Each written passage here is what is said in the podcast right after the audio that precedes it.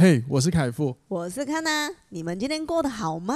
欢迎收听，哇，哇这就是人生，人生 好没默契。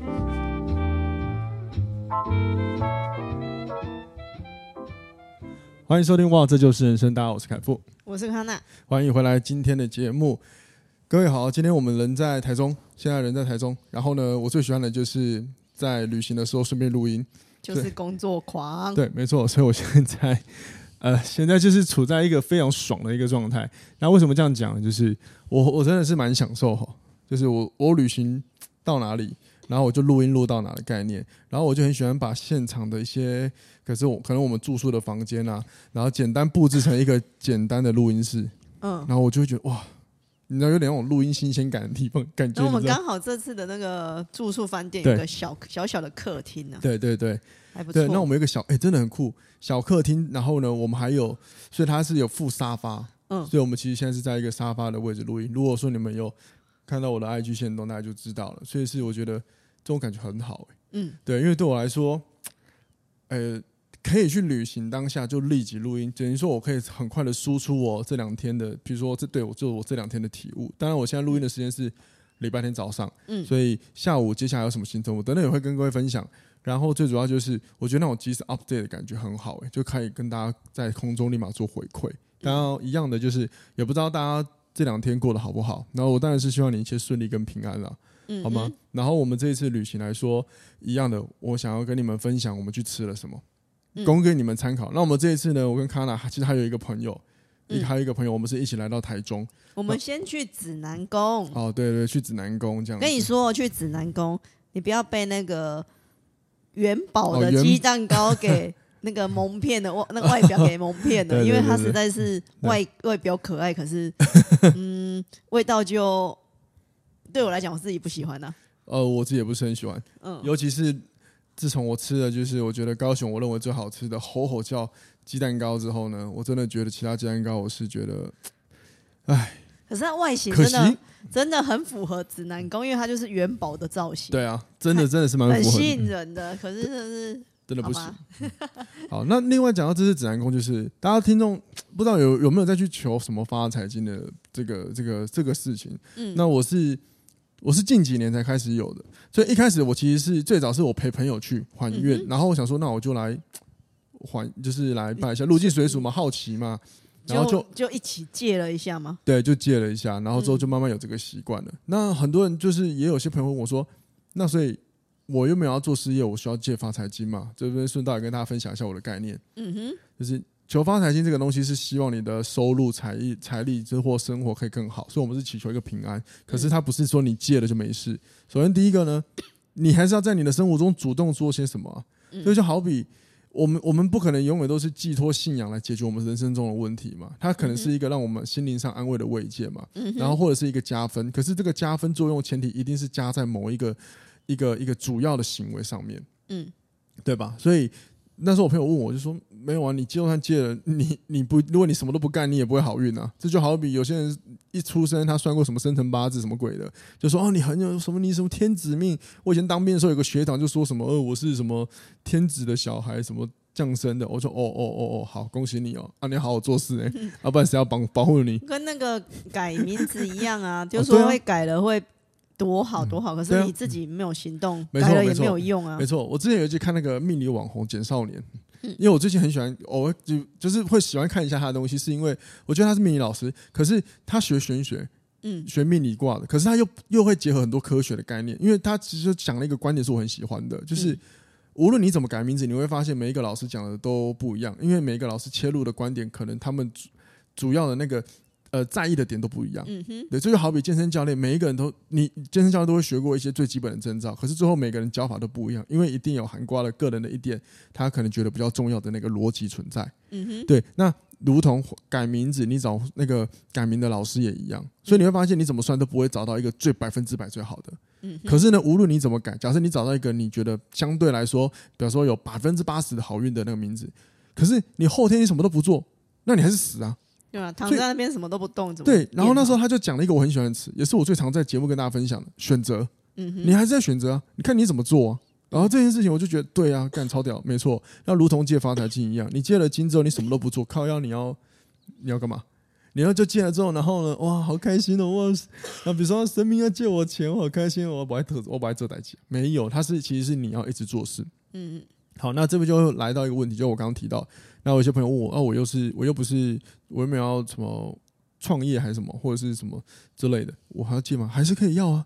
你的人生中有很多无限的可能，就好比我也跟卡娜讲，你也可以借啊。虽然说你目前的主要政治工作是就像人家那种行政工作，比较不像我们，比如说有一些什么做生意啊，或者是在创造些什么。可是也许你借了，然后你这一年其实你有刚好有别的 idea 来，然后你就尝试了，说不定也开启不同的路啊。嗯，对啊，有时候就是财富的增加，它不见得一只有在你的比如说主要的工作上，它可能生活中很多事情都有可能。比如说投资，说不定你有在投资。然后你借的时候，你也好好投资，说不定就好运也不一定。欸、那我昨天借到的发财金，我拿去买乐透，嗯，也也可以啊。但是就我不知道，我自己个人经验，我通常买的都没有中，没有没有，就是不要那么玄学，各位。就是也不要那么玄学，但是我们借的时候确实会心里会稍微有一个不同的安慰信仰。然后接着呢，或许它也是一个动力，提醒你，好，今年我要再拼了。因为比如说，呃，以生命来说，生命有加持给你，那是不是让我们更我们一种鼓励？然后我们是不是就觉得嗯更有安更有安心感？然后我再更拼命的做，说不定加成效果更好啊。嗯。但是前提是你本身就是要有一个，你本身就是要有一个愿意做事的人啊。我觉得这点还是一个很重要的观点了。对吧？嗯，对啊，所以无论你到底有没有要什么什么什么做生意啊，或者什么鬼的，我觉得如果你有兴趣，你都可以尝试接接看。那关键回到生活之中，你还是要好好的做事。那也许你会在，也许你就突然你就发现，哎，我想要在我现在的本来的职业再往上爬一阶，或者是也许你发现你额外的时间，你可以把那些时间用来做不同的一些收入来源的创造，也说不定，或者是。你借借之后，你的人缘变好了，也额外创造了不同新的合作，你都有可能啊。我觉得人生就是无限种可能啊。然后重要的是一日之计在于晨。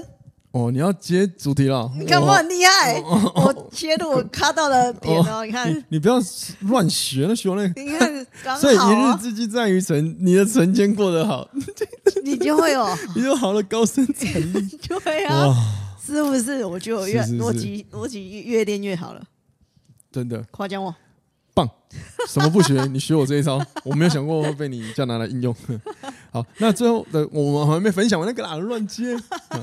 然后就是刚刚讲那个发财经，但我也想跟各位回馈一下，就是我后来这样接一接几年之后，当然因为我本来就是一个会想办法做事跟解决问题的人，只是说我这次回来，我有我有说实话，我我不是要炫富，但是我有提高我还的金额。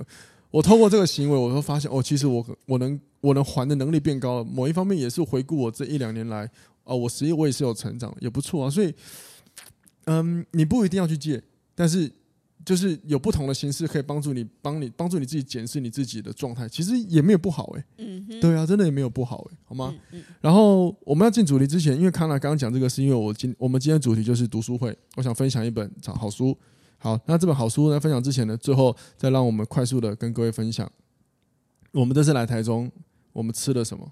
哦，对，然后我们住了什么饭店？好吗？哦、那康奶奶跟大家分享一下吧。我们住了一间很特别的，它它那个是一间算老的老旧的比较老饭店，呃，比较有年资的饭店。对啊，用词要修饰。我想说，到底要怎么讲？比较年资的饭店，可是它。虽然说呢，它的那个设备都比较老旧一点点，可是它的干净度我觉得是 OK 的。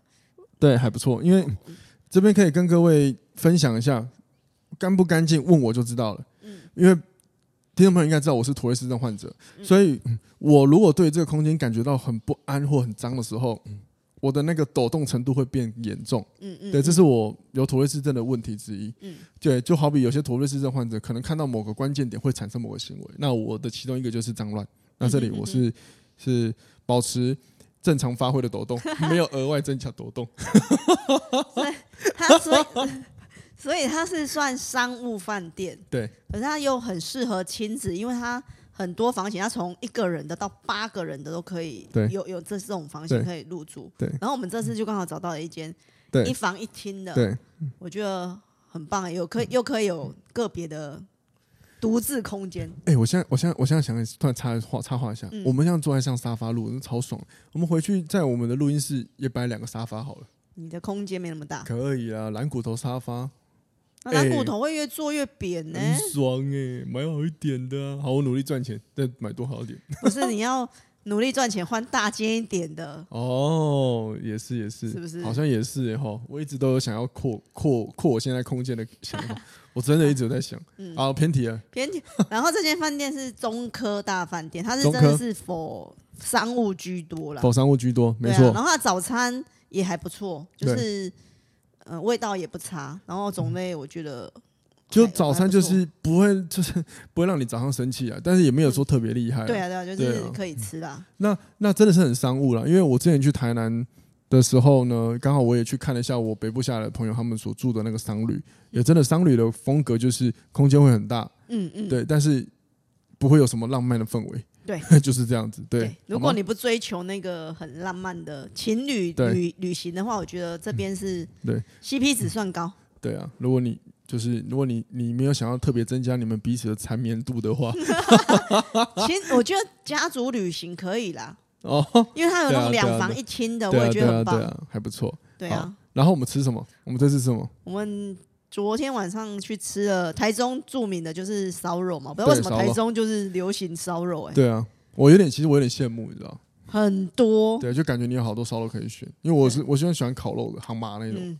然后我们选了一间可能不是那么多网网络推荐的，可是我觉得它真的蛮、哦、嗯，我不知道，我以为你们推的都是大部分觉得不是那种很。大红大紫的那种烧肉店，哦，就是名气不像什么乌马那一种，对对对对，什么茶六啊那一种，所以它叫城居。城居，然后它在台中好像有三间分店呢，还是四间？我在查的时候，对。然后我因为我之前去吃过另外一间文心店，嗯，哦，对，分店，对，它比较空间感比较小啦。嗯，然后对，这次我们因为离找离饭店近的，我就找了汉口店，对。然后那个一进去了就哇气派。我我猜了，他们说我，哎，这样不对。其实我觉得他们，啊、他对他们楼下一进去真的很宽广。我觉得那个应该是以防，就是如果真的后位很久的时候，大家会比较有一个在里面室内后位的舒适空间。我也觉得，对他那个 一楼进去真的超大、超空旷的，对，超超气派的、啊。对啊，然后食物来说，食物我觉得比某一些知名的烧肉好吃。好吃，对我的口、哦、我的口味来讲，我自己也觉得，然后分量也很够。嗯。因为我们三个人说我们点三人套餐，然后送上来的肉量啊，普遍如果你有吃过类似像这种比较精致烧肉的，你就会发现那个肉量都比较少。当然，它其实你慢慢吃都吃得饱。可是我们昨天吃下来是有点撑哦。嗯嗯，用到撑这个字就代表不容易哦。然后另外它的上菜啊，因为我们还有海鲜，所以它没有一直急着把菜全部送上来。他其实会看一下你现在吃到哪里，然后再决定现在海鲜要什么时候放上来比较好。应该也跟鲜度保存有关啊。对啊，对啊，我觉得有差哎、欸。对，你太早送上来，真的是你还没烤到那边，我就觉得那个鲜度就会会超皮啊。对啊。好，所以我就觉得还还不错。嗯。对，然后后来我就觉得他们服务不错，我们就跟我们同桌朋友我们就在聊嘛。然后呢，我就说奇怪，为什么他们可以服务那么好？我等一下想要问一下，就是为何你们跟那那样分店怎么差这么多？然后我同行的友人。他就说：“你不要这样问吧，这样会造成人家麻烦。人家怎么回答那种尴尬的问题？”我说：“为什么你要这么想？说不定你这样问他，第一个他可以得到我们的赞美，不是很好吗？嗯嗯嗯、第二个，说不定他可以练说话技巧啊，怎么解决这种公关问题？嗯、那是的话，我就跟那个服务人员说：‘哎、欸，我觉得你们的服务很好、欸，哎，那不知道你们跟我们就是卡娜刚刚讲那个分店有没有不太一样的，比如说等级区分？因为有些店家不是有等级区分嘛？’嗯、他说没有，我们其实都是同一个。”那个那个叫什么？呃，训练系统。训练对对。同一个训练系统，对，说同一个员工训练系统出来的。然后，然后他就说，但我们一个比较新。然后接下来那个服务人我也觉得蛮好，蛮幽默。他说，我们都一样啦，那所以应该就是人，人应该是人 人的问题哦。然后他自己也没，然后那服务人员自己很白目，自己笑很开心。然后后来就我们就稍微聊一下，就蛮相谈甚欢的嘛。然后后来我也跟我那朋友就是说，你看吧，是不是？我们就塑造了因为不同的一个对话，而且我们也可以不吝啬的分享我们的好感受啊！确实，我们就是分享我们真实的感觉嘛。嗯嗯，对啊，很重要。嗯，好，如果你有来台中，就欢迎你来试试看这个，可以试试看了，可以试试看城居。当然，如果你有很厉害的，或者是你是在地台中游玩高手，也请你不吝啬再分享更多餐厅给我们，因为我我们蛮喜欢时不时就跑来各外地来稍微的放空休息一下。嗯嗯，好，那我们等一下下午会去美术馆。去看一些展，如果有不错的心得，再跟各位分享。嗯，OK，好，那我们就来进入今天读书会的主题喽。好，读书会，好，这是今天要分享的这本书，是我其实很早之前我就读完了，只是我一直还没有机会跟大家分享。啊，这本书真的是读很久很久就读完了，因为大概是我两三年前就看过，我记得了。这本书呢叫做《起床后的黄金一小时》，然后本书的作者叫跟是班杰明·史包跟麦克桑德，那他们两个有自己的网站，就是呃，好像是我的早晨人生，我记得好像这个吧，还是成型人生，我忘了。就是他们会去访谈这个世界上很多知名人物他们的起床时刻的习惯，比如说起床之后他第一件事会做什么，然后以及比如说他们吃早餐的时候他们会干嘛。然后接下来他们在应付工作会怎么做？就是他们的所有的习惯，甚至有些会访谈到，比如说你晚上睡前你会做什么，让自己有好的状态等等之类的。你讲到成型人，对，我记得我之前，哎，疫情之前吧，有一阵子我就读了这类似这种相关的文章，对，然后我就发现，哎，好像很不错哦，然后我就是执行了成型人这个嗯哼行动，对，然后我大概维持了。十天吧，然后我就大概抓个十早上五点半起床，然后疫情期间哦，疫情之前。哦，然后你让我起来，因为起来就是看那天如果想运动，我就去在家运动，然后就是看书，然后我执行了大概一个礼拜之后，我发现，嗯，我不适合成型人这种人，因为对，我觉得这样会影响到后面自己的对。习惯，就是不是因为我已经。习惯那个大概八点起床的人，然后你突然提早那么早，然后做了所谓安排好的事情，反而是自己的压力耶。哦，可是你也才试一个礼拜啊，你有没有十天十天十天啊？所以有没有可能你还是在处在那个习惯建立的磨合当中？有可能，可是我就觉得也我我觉得还是要去试，然后你就会摸透自己到底适不适合这种模式，或者是另外一种模式才是适合自己。那你后来改回来之后，你反而？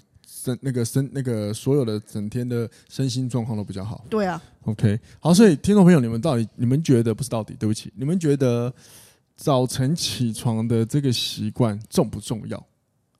你说特特地早起吗？就对，就是不是不是特地早，就是早晨这件事，从我们起床开始，如果你有一套自己的习惯，这件事重不重要？很重要。怎么说？因为虽然那个十天，我觉得执行起来是痛苦的，嗯，可是。你会觉得自己的一天可以使用的时间变长。可是你结果论来说，你是刚刚听到你的结果论是偏向负的，比较对我来讲。可是我会推荐朋友去试试看。我是说，你可以去试试看。我觉得好像比较不会那么浪费一整天的时间。对，好，所以会这样子问，跟刚刚你这样的直接很分享，因为因为因为各位我们录音，因为我跟康雅录音，其实我们没有什么太。套说我们要等下讲什么，我们待会上来了了了解一下哪几个点而已。所以刚刚他这样讲，刚好带到我的第一个主题，就是到底成型这件事情，就早晨起床这个习惯真的很重要吗？那因为其实，在看这本书的时候，他是起床后的黄金一小时嘛，一定会觉得这一小时一定很重要，而且这本书又打折，就是。呃，他是访谈所有成功人士，所以我们一定会觉得他们会成功，是不是跟这些习惯有关？然后他们做了什么事情才跟自己的高产高生产力有连结关系？好，可是呢，其实我节录本书里面有一个段落念给大家听，就是他有提到，就是为什么要培养晨间的习惯。然后他内容就提到了，就在第一段哦，本书的重点不在于展开新的一天唯一正确的不二法门，也就是说，他没有要去讲这是唯一的方法，嗯，他反而是更希望。读者在读完之后，能够养成一套真正对自己有帮助的晨间习惯，之前能够大胆的去实验，去多尝试，就跟你刚刚讲的一模一样。你必须要先去实验跟去尝试，所以也许你实验完之后，你有些人会很喜欢呢。对，或者是你就发现这个模式你不要，对吧？好，然后呢，他后面又写，就算你不是成型人，就算你是家里有小有小小孩的爸妈。或者是你有拥有一件，就是一份条件比较严苛，必须在破晓时分起床的全职工作者，也就是说，所谓的成型，他这边其实我那时候在读后面有他有提到，假设你是一个嗯大夜班，所以你可能是下午傍晚起床，嗯。那个就是你的成型了，就是你起床的时刻嘛，嗯。哼。对，所以他这边写的。就是都还是能打造出最适合的晨间习惯，让自己在生理、跟心理、跟健康上彻底的清醒，保持觉、保持警觉，准备迎接美好的一天。所以讲到这边，其实他的本书重点在于，你能不能就起床之后去去。打一造一个，或者是梳理一个，你觉得对你自己整天来说感觉最好的方式？我我觉得那个感觉是不是像我们要运动之前，你会先热身？所以我觉得他一是一早起床的时候，他希望你就是先维持热身的状态，去迎接接下来一整天要做的工作，这样子。Maybe maybe 有可能，嗯，然后在我看的书的时候，因为它有分了好多段，比如说有的可能是访谈了，比如说还有访谈皮克斯动画的一些总裁，嗯嗯嗯，然后还有一些是有一有一段就专讲冥想的，就是会有人说哦，我可能都几点多起来一定会做什么冥想冥想的，嗯、对吧？都有都有都有。然后本书其实有提到一个很有趣的，你在读这本书的时候，你在看这些故事的分享，每个人的分享的时候，你会发现有时候会出现那么一刹那，就是看完之后哦，然后呢，我为什么要去理解？你干嘛？你在干嘛？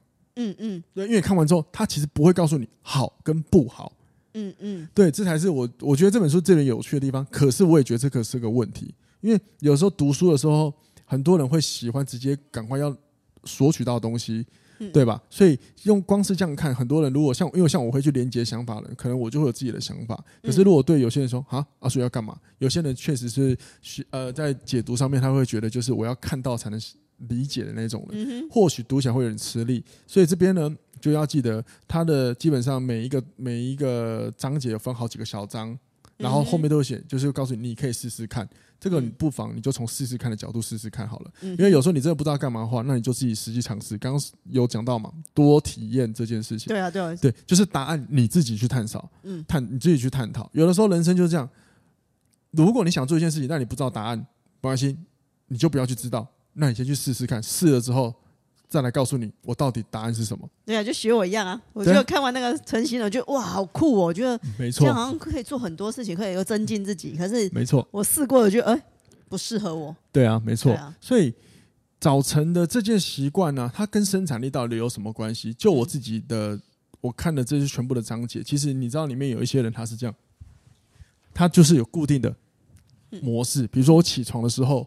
我就是一定要在床边冥想，嗯，或然后接着我一定要去，就是我会喝两杯咖啡，嗯，有些人是这样，然后呢，也有些人说我在睡前呢，我可能会就是远离手机，嗯，因为有些人会说到书里面有一章就有提到，如果你在睡前用手机或起床用手机，相当于你等于说你呃睡前用手机的话，相当于你喝了两杯浓缩咖啡，你接下来都不用睡了，嗯哼，对，确实有些人睡觉前用手机是。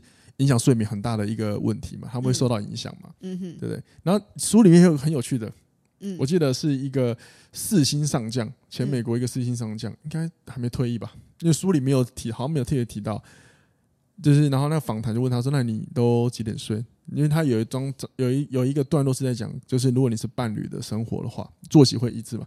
他说他不好 就不好意思说，其实我跟我太太大概七点半就睡觉，嗯哼嗯，哦，所以各位你看七点半睡觉对他们来说。也是一个很重要的习惯，嗯，好像也没有一定要什么时候，对，嗯嗯、所以读了下来之后，你会发现每一个人的习惯都不同，有的人会一定要坚持这个习惯，然后书里有的人是我尝试了这个，我觉得不好，我就会再换下一个，嗯，还有一个更有趣的，有些人会书里提到，就是我也符合我刚刚讲的，有时候你看完一个章节，你不知道你获得了什么，是因为当有些人问他说，你早上的习惯有什么？举例他举例来说，呃，我起床之后我会呃喝一杯咖啡，然后读两份报纸。然后两份报纸，一份呃一个，然后看网络新闻。然后他就在问他说：“那这样的习惯对有什么帮助呢？”没有，让我一天感觉更累。对，他就这样子，因为他是真实的把他们访谈的节录下来给大家。可是他后后面就会提到，所以为了可能怎么样怎么样，我会再做什么调整。又或者是也有人提到，呃，这个习惯一阵子之后我就会换了，因为我其实没有一定的习惯，我就会换来换去。所以他会知道说，我一定要一直变化。所以他不会死守一个方法，说不定康纳你也是类似那样，就是你可能需要一直换来换去，嗯嗯，保持那个早晨的新鲜度、新鲜感的问题也说不定，嗯，对，所以就很有趣吧。所以，可是呢，我的理解就发现有个最重要的共同中呃共通点，就是为什么这本书在讲习惯的时候跟生产力的关联性。因为这些人无论他的习惯帮助他是成功还是失败，或者是要一直换的，对，你都会发现他们都很专注在自己的身上。嗯，换言之，你真的问他的时候，even 他说有没有帮助？嗯，他他不会告诉你我不知道，他只会说没有啊，他反而让我生活一团糟。你光是抓到他让我生活一团糟，嗯，也是一个对自己的理解。你要多专注在自己身上，嗯哼。所以我就理解到哦，所以每个人的习惯不同，但是你会发现了，你去你的习惯不同，但是你如果去发现这些习惯对你的影响，某一方面，你一起床的时候，你就把焦点回到自己身上了，然后也顺便帮助自己认识自己啊。对，你到底喜欢或不喜欢啊？对，这是一个。然后呢，很多，然后我刚刚有提到了，很多人他就是会一不会一直抓着同一个方法，他只要觉得这个方法有问题，或者是他觉得腻了，他想换了，他就换。然后这件事情呢，使得使他可以一直的去关注自己我的随时的变化，嗯嗯。然后这个变化会让他一直保持在他自己专注在自己身上，嗯。而且他的目标就是要让我一整天后面工作来说，可以呃持续输出高的生产力。所以这些方法其实都可以，只要围绕在你的终点目标之下，你都可以一直一直做很多的尝试。这是我觉得蛮有趣的。然后尤其让我印象最深就是我刚刚有提到，里面有些访谈就说我的习惯不一定，但是我会一直变来变去，因为有的时候我会觉得这个习惯一阵子完之后，我就想要换下一个。确实有的时候新鲜感没有不对，没有一定要死守某一个行为。嗯尤其是在我们这个时代，某某一个字啊，我觉得被过度引用了，叫做自律。嗯哼，很多时候自律就觉得你做一件事情，你就是要一直用用用用，遇到困难你要一直用，你才能培养出好的习惯。可是没有啊，在书中我们也看到这些人一直变换习惯的那一卦的人，他也有很好的成就啊。比如说他现在早上是我每天现在都五点起床跑步，很开心，跑完步吃早餐。可是我一个月后、两个月后，我觉得嗯，我最近好累好懒，好，我要换一个，换一个让我自己起床是快乐快乐的方法，超级重要。嗯，我想这是我从这本书里面我获得到的一个最大的启发。嗯，没有一定要做什么。那另外就是刚好可以带到一个问题，就是我们现在很多时候每个人起床，他都会习惯先点手机。嗯，你会像你会习惯先早上起床先点手机吗？没有，因为呃会点手机，因为我的闹钟是手机。好，那这边再我再更细腻一点讲，更这个对，就更 detail 一点，就是你会去滑 IG 设呃 Facebook 或者是 Line，又或者是点开 email？不太会，因为我早晨起床时间很匆忙。嗯，很忙碌，因为我家的宠物有点比较多一点，因为我三只狗，一只猫，哦，所以我早晨的时间会抓，赶快起起床之后我就要开始忙碌，先把我家的宠物们打理好，然后再打理好自己，就准备要出门了。可是这样的习惯会让你觉得一整天很慌乱吗？不会啊。好，那听众朋友有有，如果你听到这边，你刚刚有一丝产生好烦哦，可是呢，大家看到的答案是觉得不会慌乱，那我们就要理解，真的方法都不是，呃，每一个方法。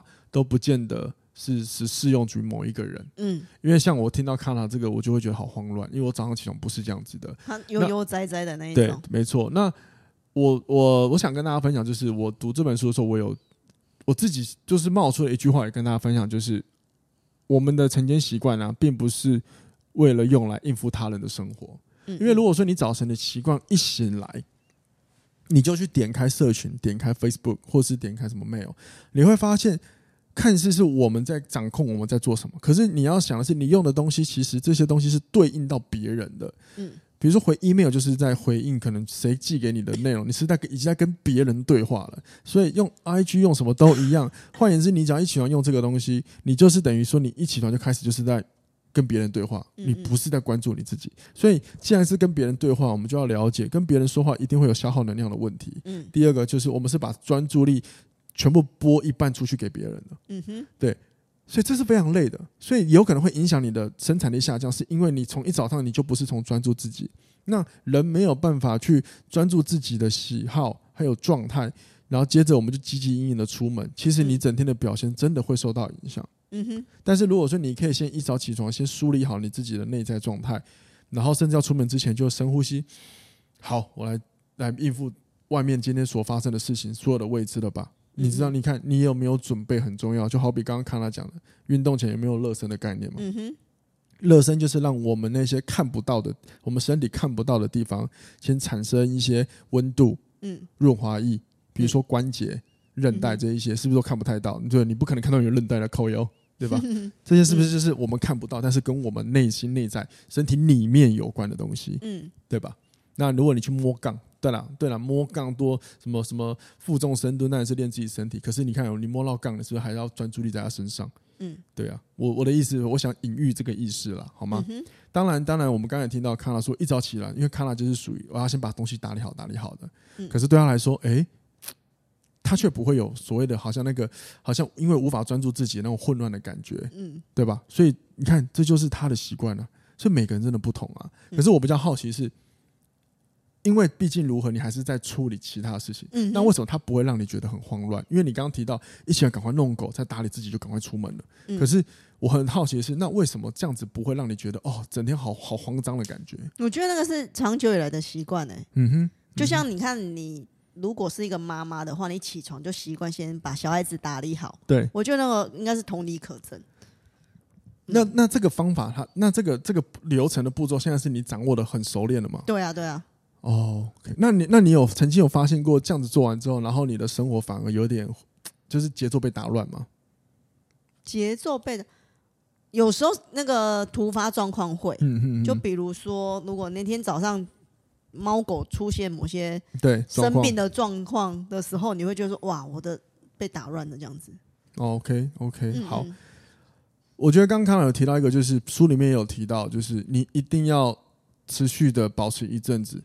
对啊，那如果说你真的是，比如说有一些不可抗拒的因子的话，也没关系，因为也许你就在这个不可抗拒因子当中去找到一个你最顺的那个流程，说不定它也会让你的早晨至少是流畅的，也说不定。嗯嗯，因为如果说像是有一些妈妈、爸爸妈妈有小孩的，那个真的早上起来就像战争一样，也也哦，真的真的。但是如果他妈妈已经找到一个固定的节奏，而且也习惯了，会总比你什么都不习惯来的更好。就晨间习惯来自于，maybe 也来自于。